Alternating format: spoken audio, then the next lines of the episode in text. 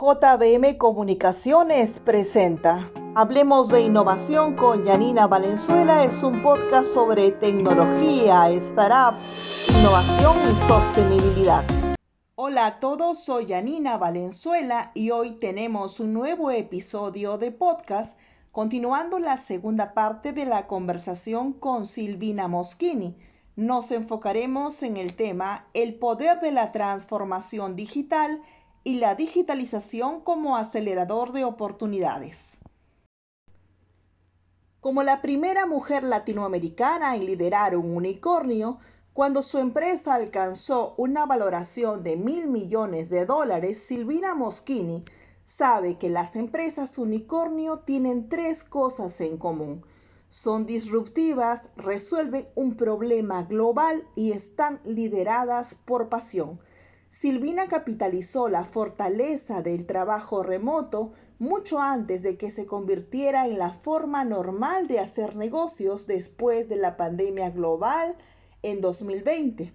Como fundadora y directora ejecutiva de Chickwork, Silvina ayuda a miles de empresas a escalar globalmente con talento mientras empodera a las mujeres para que encuentren oportunidades económicas en el mundo digital. Hoy a través de Unicorn Hunters tiene la misión de democratizar el acceso a la riqueza para que ya no sea el privilegio de un grupo selecto. Ofrece a los fundadores una plataforma global para atraer a millones de inversores de todo el mundo y a los espectadores a través de un show de telerrealidad la oportunidad de invertir. ¿Cuáles son las principales habilidades, competencias y herramientas que deben considerarse para estar preparados para la autonomía en esta nueva etapa de digitalización y transformación digital, sea para microemprendedores, emprendedores, autoemprendedores? Las eh, tres áreas principales en lo que tiene que ver con el conocimiento que tienen que desarrollar hoy emprendedores, microemprendedores, autoemprendedores, aquellas personas que construyen una marca desde su experiencia o expertise para vender servicios son, por un lado, lo que son las habilidades blandas. Y las habilidades blandas a nosotros nos gusta llamarlas habilidades para la vida, ¿no? La capacidad de aprender a aprender, la capacidad de tener pensamiento creativo, eh, la capacidad analítica, la empatía, la capacidad de construir relaciones. Y esas son habilidades que son eh, transversales y que son importantes en cualquier aspecto de la vida, pero en lo que tiene que ver con la vida profesional hacen muchísimas veces la diferencia entre el éxito y el fracaso. Y eh, nosotros a través de SheWorks Academy también entrenamos en esas habilidades. Luego están las habilidades técnicas y las habilidades técnicas tienen que ver con la capacidad de desarrollar eh, las, los skills vinculados con una determinada tecnología, eh, como puede ser, por ejemplo, tecnología que permite utilizar plataformas para poder hacer e-commerce, para poder hacer marketing digital, o este, también habilidades más técnicas para poder adquirir ciertos skills que permitan generar un negocio o manejar un negocio, sea a través de eh, entrenamiento para poder hacer emprendimientos o entrenamiento para poder eh, certificarse o, entrenarse en determinadas áreas que puedan estar en demanda, por ejemplo, comercio social, eh, comercio electrónico, marketing digital, eh, la venta también de servicios de tecnología que está generando mucha tracción, inteligencia artificial. Y la última es el certificarse en trabajo remoto. Como líder de equipo, porque hoy lo que estamos viendo son líderes reales manejando equipos virtuales, y esos líderes reales tienen que tener herramientas que van desde tecnología, procesos, comunicación para poder guiar a sus equipos sin importar a dónde estén y también de la cara a los equipos, cómo trabajar eficientemente sin arriesgarse al burnout, ¿no? al, eh, estar al límite del agotamiento crónico cuando se trabaja desde la casa. Prácticas eh, eficientes de gestión de, trabajo y de equilibrio eh, intelectual, físico y, y, personal, ¿no? porque creo que es es muy, muy importante que se tenga eso en cuenta. Pero estas son las tres cositas que tienen que ver con las habilidades a desarrollar.